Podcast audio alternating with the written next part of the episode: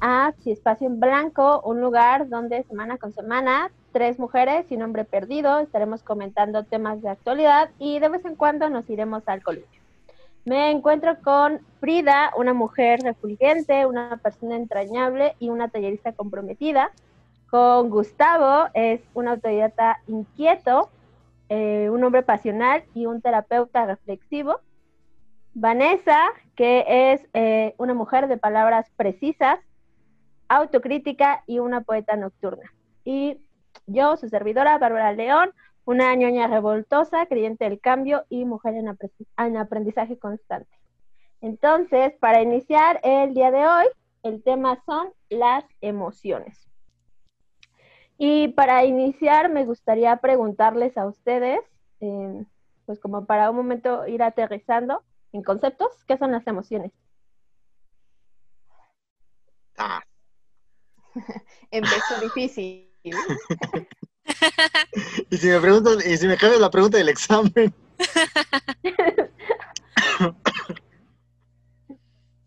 ¿Quién quiere responder pues yo, a mi yo, yo, yo. pregunta?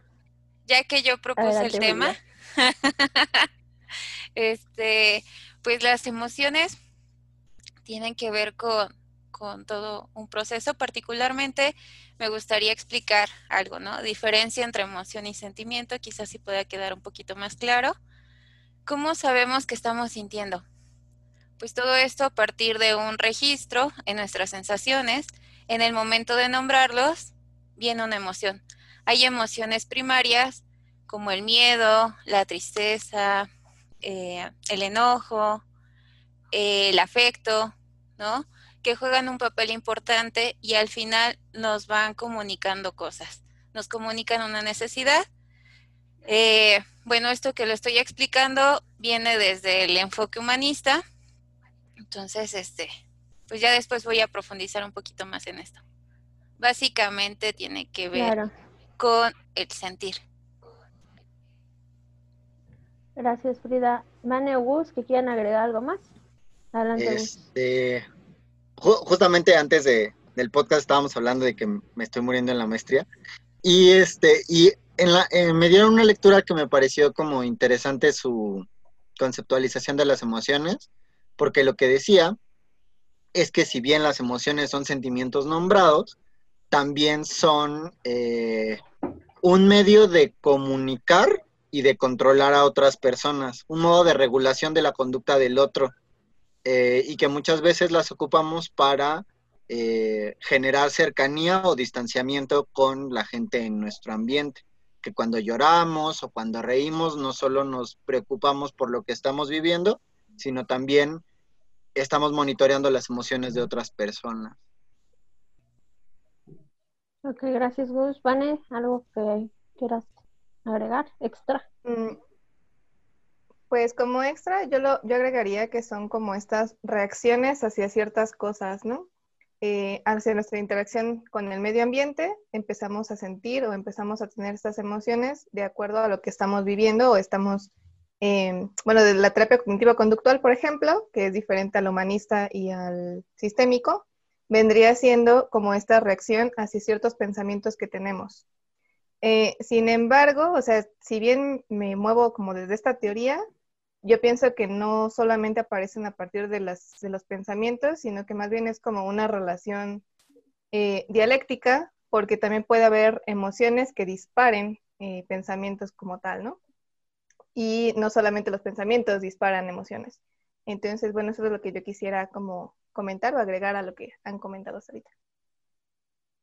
Gracias. Em, creo que justo hablar de las emociones es complicado porque al igual que muchos otros temas, dependerá desde dónde te encuentras posicionado o posicionada, será la explicación que vas a dar, ¿no?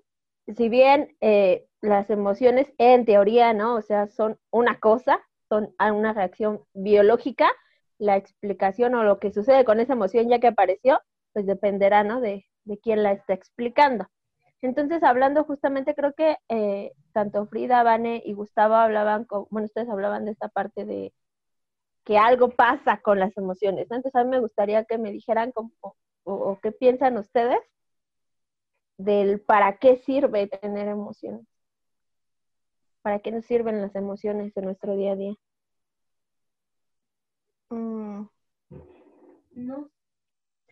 No sé, como funcionalidad me, es como difícil decirlo, porque justamente también dentro de la terapia cognitiva, lo que se habla es que hay emociones saludables y emociones no saludables, ¿no? Eh, por ejemplo, emociones saludables que vendrían siendo la alegría, la tristeza, este, el miedo, eh, los, también Ellis, por ejemplo, lo denomina como celos saludables, y del lado no saludable vendría siendo eh, pues la euforia, vendría siendo la depresión, vendría siendo la ansiedad em, o los celos no saludables, ¿no? Por ejemplo.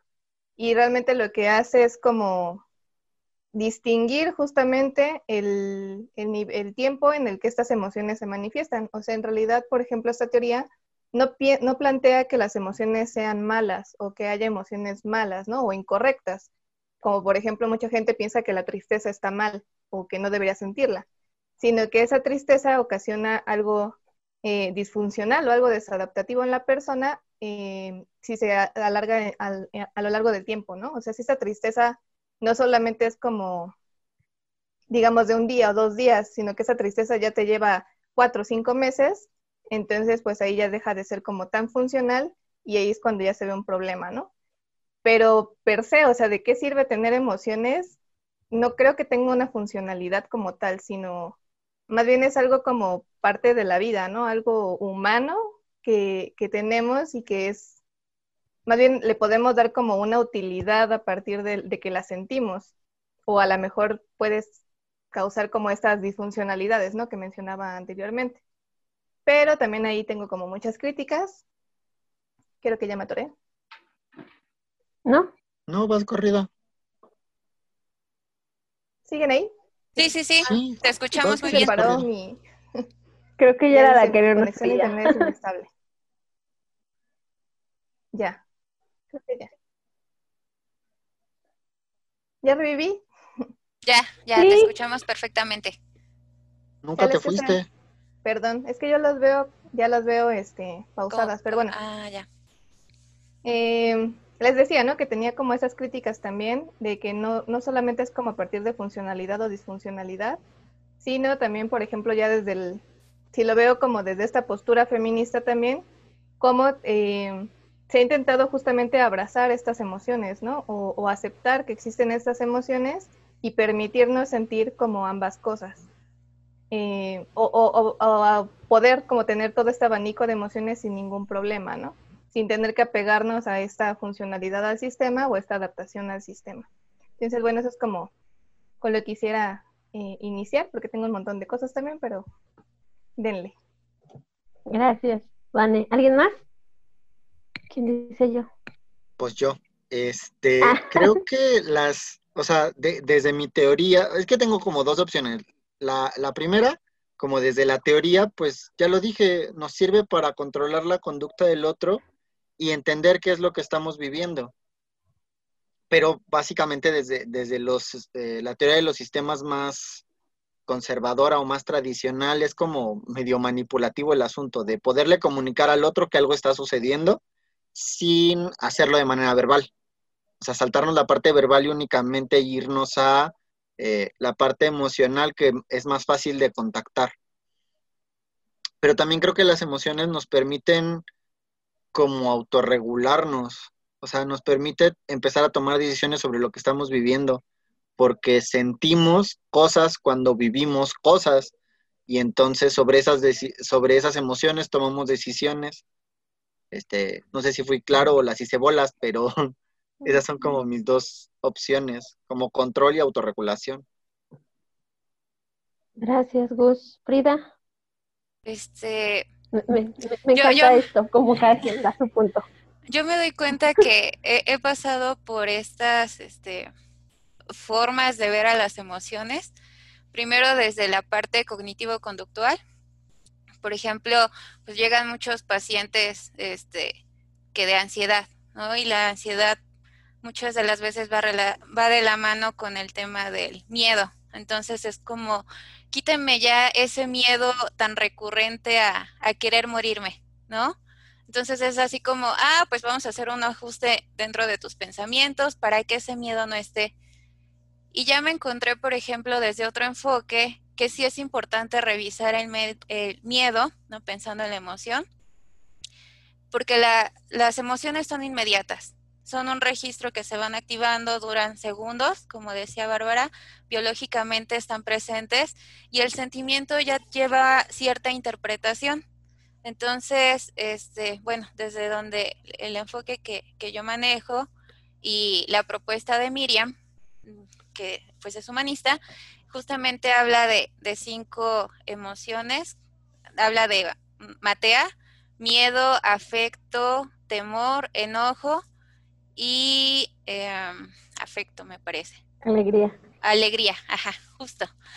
Y, y a partir de esto, entonces es justamente llevar a las personas a contactar con sus emociones. Dentro de la terapia es, bueno, sí está pasando una situación, ¿no? Pero ¿qué emoción está presente en ese momento? Entonces, ¿qué es lo que pasa cuando hacemos este contacto con las emociones? sí nos habla de un registro de algo que nos está pasando. Eh, y definitivamente concuerdo con esto que mencionaba Vane.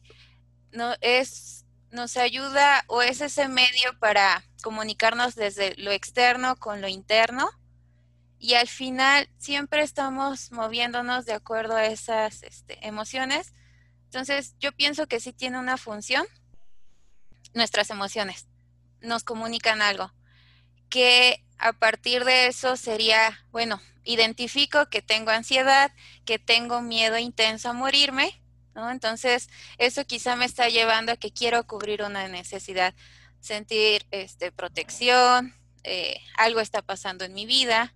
Entonces, sí es importante ir revisando eso y eso nos acerca más como, pues sí, a la humanización, porque no sentir las emociones pudiera ser una desconexión total entonces, de, ah, si tengo ansiedad, pues voy con el psiquiatra, mándeme unas pastillas, pero dejo de lado el proceso terapéutico, ¿no? Entonces, este, pues desde ahí sería mi aportación en esta pregunta.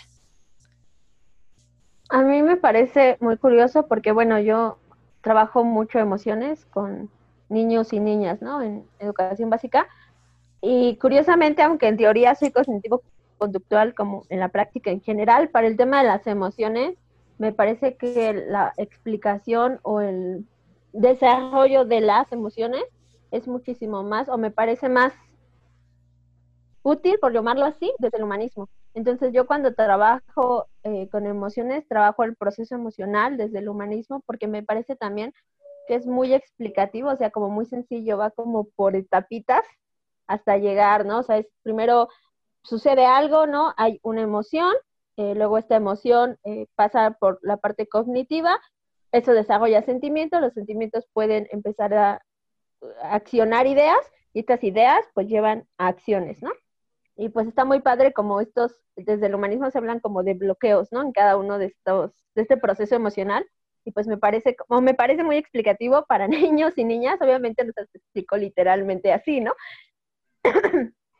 Pero también algo muy importante es este tema de que las emociones, biológicamente hablando, o sea, por pura evolución, nos daban información de justo lo que estás necesitando, ¿no? O sea, ya lo comentaba un poco Frida, y creo que eso es como muy importante decir que son como biológicas, reacciones como necesarias y que aparte de todo no podemos controlar, porque creo que ese es un mito muy grande, ¿no? Algo como muy común que se dice, ¿no? Que controla tus emociones pues si es algo biológico, así deja de respirar, o sea, en algún momento, o sea, o bueno, deja de hacer este, deja de envejecer, ¿no? Ah, creo que sería tan, tan ilógico como decir eso, deja de envejecer, pues no podemos dejar o hacer que se pare nuestro proceso de envejecimiento. Lo mismo pasa con las emociones, ¿no? El tema sí sería, pues, ¿qué pasa cuando ya sale la emoción, ¿no? ¿Qué voy a hacer a, continuación de? Y eso sí podemos regularlo, pero que aparezca, ¿no?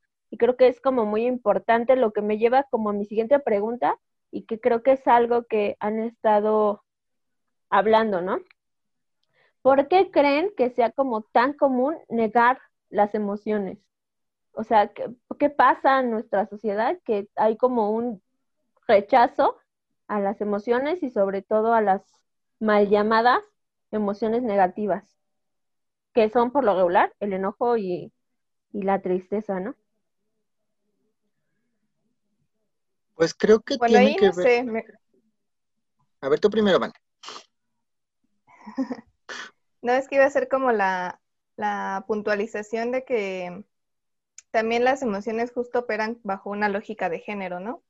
Entonces, el, el entender o el plantear estas emociones de enojo y tristeza como negativas, en realidad depende de a quién le preguntas, ¿no? O a qué género va este, dirigido. Porque para los hombres es muy permitido el enojo, pero no les es permitido tanto como eh, el expresar este, esta tristeza. Y a las mujeres es al revés, ¿no? Podemos sentirnos tristes, se nos permite socialmente, pero sentirnos enojadas, ¿no? ¿no? Entonces, bueno, eso era como algo que quería como puntualizar antes de, responder la pregunta, pero dale, Gus. Este, pues creo que tiene que ver con esta onda, no sé si llamarla capitalista o producientista, o sea, es esta onda de ser productivo todo el tiempo. Las emociones es como una pared con la cual te tienes que topar y entrar como en un proceso de autorreflexión y en esa autorreflexión no puedes ser productivo. Y entonces la, insistencia de no sientas, no sientas, no sientas, justamente tiene que ver con ser productivo, no solo en el área laboral, sino como en todas las esferas de la vida. Haz tu familia productiva en, las tareas que está haciendo, sé productivo en el trabajo, sé productivo en la escuela, este, sé, eh, en general, sé productivo. Y si las emociones no pertenecen a la lógica de la producción, entonces no son, no son útiles para el sistema y por eso hay que negarlas. Eh, por eso a lo mejor se ensalza a la alegría, porque la alegría te permite ser como eufórico y ser como hiperproductivo, aunque pues sabemos perfectamente que vivir todo el tiempo feliz, eh, pues produce los respectivos trastornos de la personalidad, este, pues en los que la gente es incapaz de contactar con la tristeza o contactar con el enojo, y eso también bloquearía procesos de duelo o, la simple comunicación de una necesidad. Yo ahí tengo mis reservas, porque creo que la felicidad no es ni una emoción ni un sentimiento. ¿Saben? O sea, eso es a título personal, ¿no? Hablar de felicidad como otra cosa y creo que en la felicidad entra todas estas gamas de emociones, ¿no? Que es, o sea, que no es para mí, no es lo mismo estar feliz que estar alegre, ¿no? O sea, puedes ser feliz y a lo mejor es, o sea, no estás pasando en tu mejor momento, pero sabes que pues ningún momento es, o sea, ni la, ni la alegría, ni el enojo, ni la tristeza son para siempre, porque aparte de todo, pues, pues todo el mundo tiene rachas como malas en su vida, ¿no? Que, que dices, ah, maldita sea, ¿por qué todo me pasa a mí? Pero pues justo creo que la felicidad es ver todo eso que está en tu vida, ¿no? O sea, y que no es para siempre y vivirlo sanamente todos estos procesos que son parte de crecer. Para mí, eso lo digo a título personal, no he encontrado una teoría que me explique esto, es mi forma de ver la vida. Este, perdón, Frida o Vane, ¿algo que quieran agregar? Este, yo le apuesto también a la parte de la relación de las emociones con lo cultural eh, lo contextual, porque, por ejemplo, en Oriente, estaba pensando en la medicina tradicional china, ¿no? Que sí le dan énfasis en la cuestión de las emociones y directamente hacia el autocuidado, ¿no? Entonces, pienso también cómo está esa parte de desvalorización, como en estas frases que a veces particularmente a las mujeres, ¿no?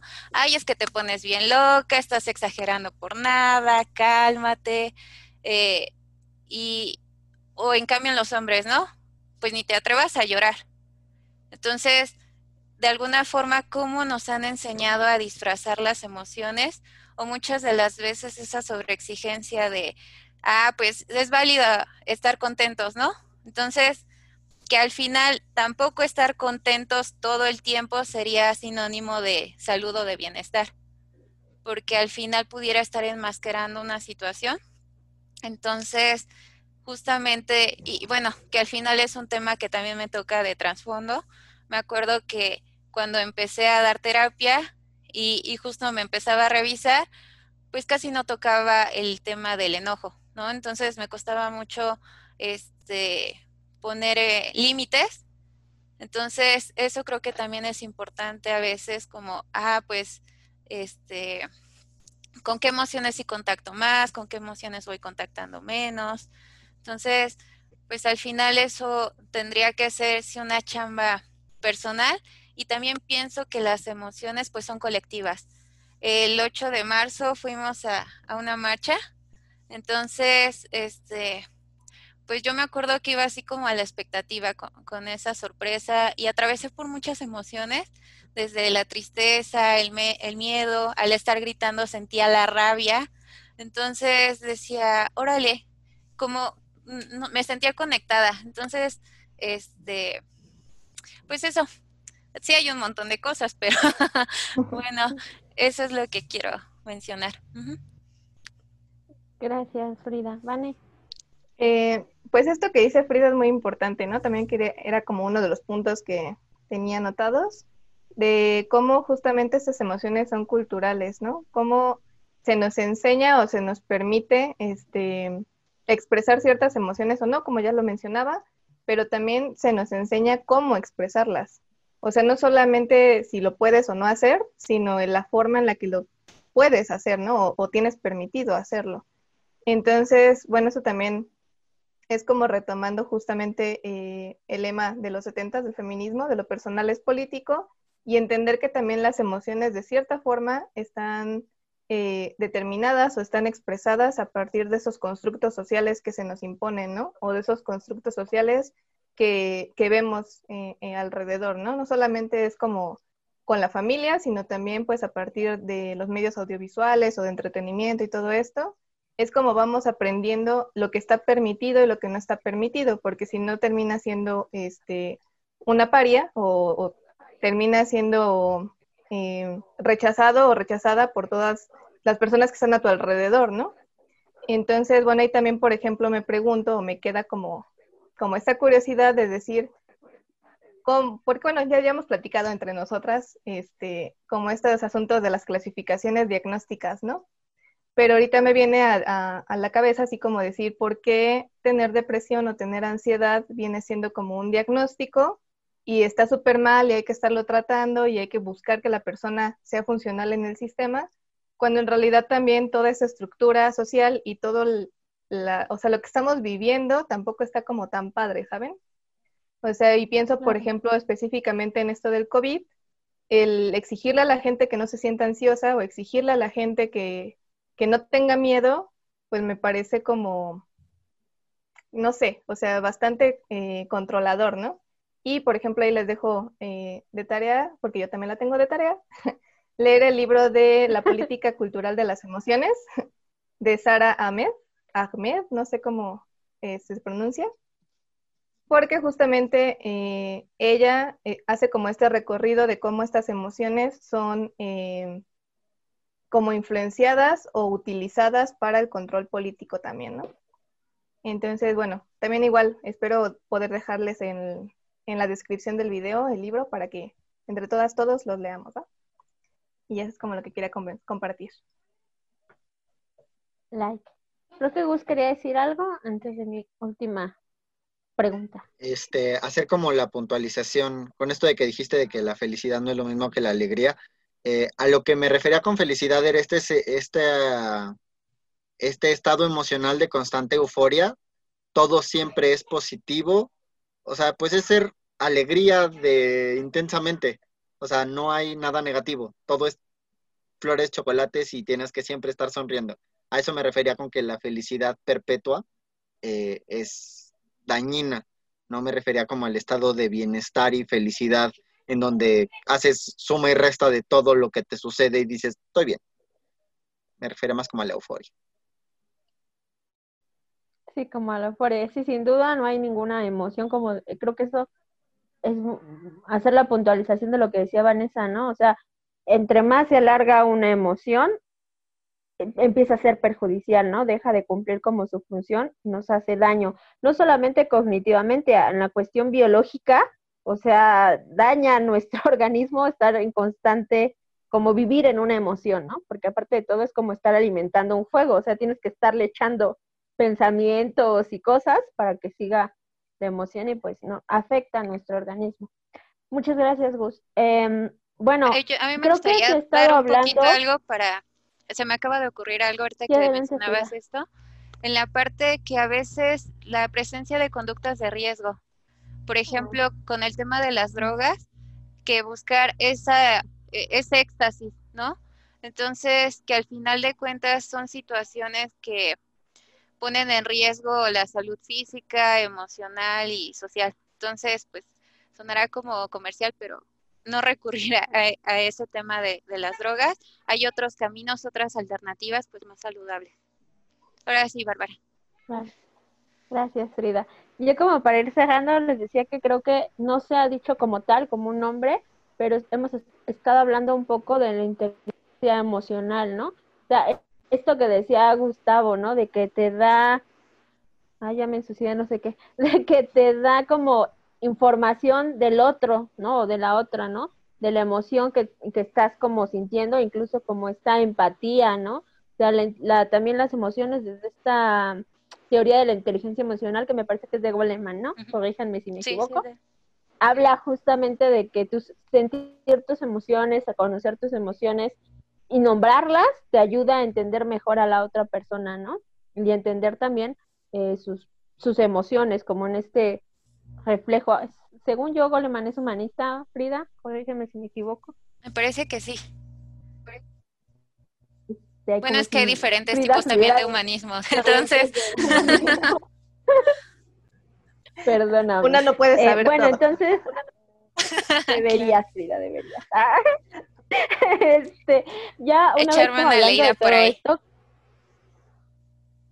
sí, nos hace falta siempre conocer más. ¿Qué, ¿Qué le recomendarían como a la gente que nos escucha o nos ve? ¿Qué hacer con las emociones? Porque, o sea, ya les dijimos un poco como de que es importante sentirlas, ¿no? Las cosas que nos dicen, nombrarlas, etcétera pero ¿y luego qué hago con la emoción? Ya como para ir cerrando. Creo que primero hay que identificarlas, porque justo a veces falla mucho, ¿no? O sea, en, en esto que comentaba hace rato de que tenemos como ciertas emociones permitidas y ciertas que no, o que tenemos emociones aprendidas de, de ciertos este, estereotipos o cosas así, hay veces que no identificamos realmente qué es lo que sentimos. Y también lo que dice Gus, ¿no? De, esta lógica como de productividad, de estar todo el tiempo este, haciendo cosas, también no te permite justamente como contactar con lo que sientes. Entonces creo que de primera instancia es importante que las identifiquen.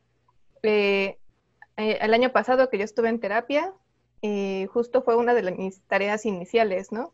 Que todas las mañanas cuando despertara, agarrara y anotara qué era lo que sentía y que describiera como en qué partes de mi cuerpo la sentía para poder ir identificando como qué es lo que estaba pasando, ¿no? Y de hecho, por ejemplo, la ansiedad también eh, he, identificado que se manifiesta en diferentes partes de mi cuerpo, no siempre es igual. Hay veces que siento aquí como escosor, hay veces que me duele el estómago, hay veces que me duele la cabeza, hay veces que tengo insomnio. O sea, y, también creo que es importante eso, ver que una emoción puede manifestarse de diferentes maneras. Entonces, creo que como primer punto sería importante identificar eh, cómo se manifiesta la emoción en tu cuerpo y de diferentes formas, ¿no? Encontrar como todas esas cosas como primera cosa, no sé. Gracias, Vane. Retomando esto que menciona Vane, eh, hay una actividad, por ejemplo, hacer como un diccionario de emociones, puesto que la forma en la que yo registro el enojo no es la misma como ustedes la registran. Entonces, que también hay diferentes intensidades de enojo, como pasa del enojo a la furia y, bueno, todos esos matices. Entonces, este, pues sí, parte de esa actividad es cómo la voy registrando, ¿no? Eh, también pensaba en un libro ahorita que está el tema de la pandemia y también esta cuestión del miedo, eh, hay un libro que se llama Cosas que piensas cuando te muerdes las uñas. Este, ah. tengo aquí. Ay, es, increíble ese libro. Sí, se lo regalé a Bárbara en su cumpleaños y me parece muy práctico porque es como un diario o sea, van escribiendo justamente qué es el miedo y te lleva, eh, no sé, yo lo tengo aquí cuando estoy escribiendo o, cosas así, ¿no? Entonces, creo que eso ayuda también a ir canalizando, porque justamente ya lo identificaste, bueno, ¿y ahora qué hago con todo eso? Pues eh, hay que canalizarlas, porque de otra manera solamente vamos guardando y de pronto somos como una olla express, acumulando, acumulando y viene esa explosión. Híjole, pues ya me di cuenta que dije, que hice, que actué de tal forma, ¿por qué no me controlé? Si sé que pues no, no era lo adecuado. Entonces, eh, recurrir, por ejemplo, a alguien que, que nos escuche, escribir, ¿no? Hay diferentes tipos de estrategias y pues sobre todo también en la medida de lo posible que nos acompañe una persona que, pues un especialista, un terapeuta, ¿no? Que nos acompañe justamente en este proceso. Muchas gracias, Frida. Gus. Este, tengo como varios caminos. este, pues como el del, el, la práctica, digamos, más conservadora, sería como identificación de la emoción, o sea, en qué contexto le estamos sintiendo qué, nos hicieron, qué hicimos y eso cómo generó algo más para acrecentar o aminorar la emoción, identificar qué necesidad o qué vínculo necesitamos como reparar, o sea, si, si estamos ocupando la, por ejemplo, la tristeza para generar que alguien se acerque, pues eh, comunicarle a esa persona que deseamos que esté más cerca, no estar ocupando, digamos, manipulativamente las emociones o eh, pues identificar la necesidad que tenemos, ¿no? Y pues la expresión verbal. Eh, y el otro, ya como desde las prácticas más, eh, más de para como de los noventas para ahorita, pensaría en hacer un bestiario, bueno, el bestiario tal y como lo entendían en la época medieval, de una criatura, este, con diferente, o sea, que es como la suma de diferentes animales y que representa un constructo, algo así, una alebrije este, una alebrije emocional, o sea, ok, vamos a dibujar a mi alegría. Y este, ¿quién me ayuda a? ¿Quién me ayuda a que esté presente todo el tiempo o, un tiempo sano? Este, ¿quién hace que se vaya? ¿En qué situaciones viene? ¿En qué situaciones se va? ¿A quién le y luego nos pasamos a otro a otra emoción y aunque desde lo humanista no sean emociones como tal, o sea, todo sentimiento que, que, podamos nombrar, generarle una, una alebrije, una criatura, y como eh, generar este, esta reflexión de quién gana y quién pierde de que la tenga. Y en caso de que sea algo crónico, pues ir a terapia. Siempre, los terapeutas estamos listos para eh, apoyar y en caso de pues no poder ir a terapia, creo que la colectivización de emociones es algo muy importante. Eh, contárselo a alguien. Había una profesora que nos decía que lo hagamos con la gente del camión, pero no creo que eso sea seguro en México hoy en día. Este, y aparte creo que no hay como el mismo, la misma retroalimentación que te puede dar un amigo una comunidad de apoyo, un salón de clases, pensando en que no se juntaron solo porque es una clase, sino porque es un tema en común, este, no, no te puede dar la misma retroalimentación que doña Juana, que iba con su mercado y de pronto el tipo de al lado se le puso a hablar o la tipa de al lado se le puso a hablar y no hay ningún vínculo de por medio. Claro. Pues a mí me gustaría como es que, vaya, creo que dijeron todo lo que quería decir. eh, sobre, lo que dijeron mis compañeras por dos.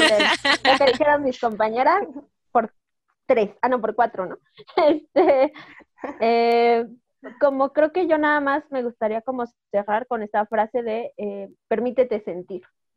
O sea, esta parte de hay un tiempo para todo y sentir es importante. Entonces, pues no, no hay como que negarlo.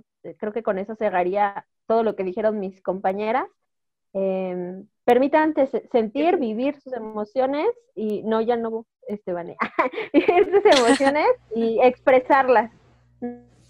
¿No? Obviamente con, con esto, esto que plantea Gustavo, ¿no? De explorarlas y pues sí, cómo no, cómo se expresa, creo que es como muy, muy rico. Y ahora sí, perdón, Vanessa. No, ya, ya estoy triste. Chale. Bueno, exprésame tu tristeza con tu comentario. no, eh, esto que dices, ¿no? De, de tu frase de cerrar, eh, pues me acordé de mi frase con la que cerré justamente mi proceso terapéutico, que fue queda mucho por sentir. Porque también justamente a veces quedas o, pasas estos eventos traumáticos o ciertas situaciones en la vida que, que, piensas que va a ser como todo lo que puedes sentir o que eso es como tu abanico de emociones y en realidad no. Creo que pues justo, ¿no? O sea, queda mucho por sentir, hay otras cosas que hacer, hay otras experiencias por vivir y entonces, pues ya si tienen como estas, eh, este apoyo terapéutico o estas formas colectivas para, para sanar eh, pues sus procesos, pues es importante saber que hay como todavía muchas más cosas, ¿no? Entonces, nada más era como lo que quería añadir.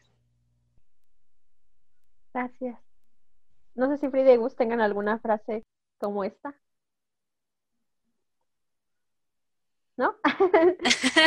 me, quedé este impactada. Como que no, no me viene una a la mente. Bueno, ahí si la tienen, la suben al Instagram. Ah, perfecto. Sí. Me gusta. Para, para cerrar, que creo que debemos muchas cosas en Instagram. Se nota que ya inició el semestre, porque el Insta está un poco abandonado. Pero, bueno, les prometemos que volveremos. Regresaremos. Para, ajá, volver, dejar, dejar cositas por ahí.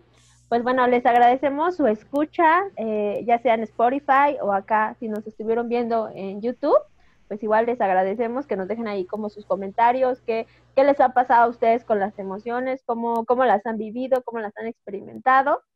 Eh, y también, no sé, si quisieran que habláramos de otro tema o, profundizar sobre esto, a lo mejor desde cada área, también eh, déjanoslo ahí para saberlo, ¿no? Ya saben, les agradecemos mucho que nos den me gusta y que lo compartan. Y si no se han suscrito, pues les invitamos a suscribirse y a seguirnos a Instagram. Abajo en, la información les dejaremos los libros que comentaron Frida y Vane eh, y los enlaces a, Instagram y a todo lo que tenemos trabajando, ¿no? Pues espero que estén muy bien. Eh, con esto nos despedimos y a los haters, cuando se les pase el coraje, nos vemos en los columpios. Bye. Adiós.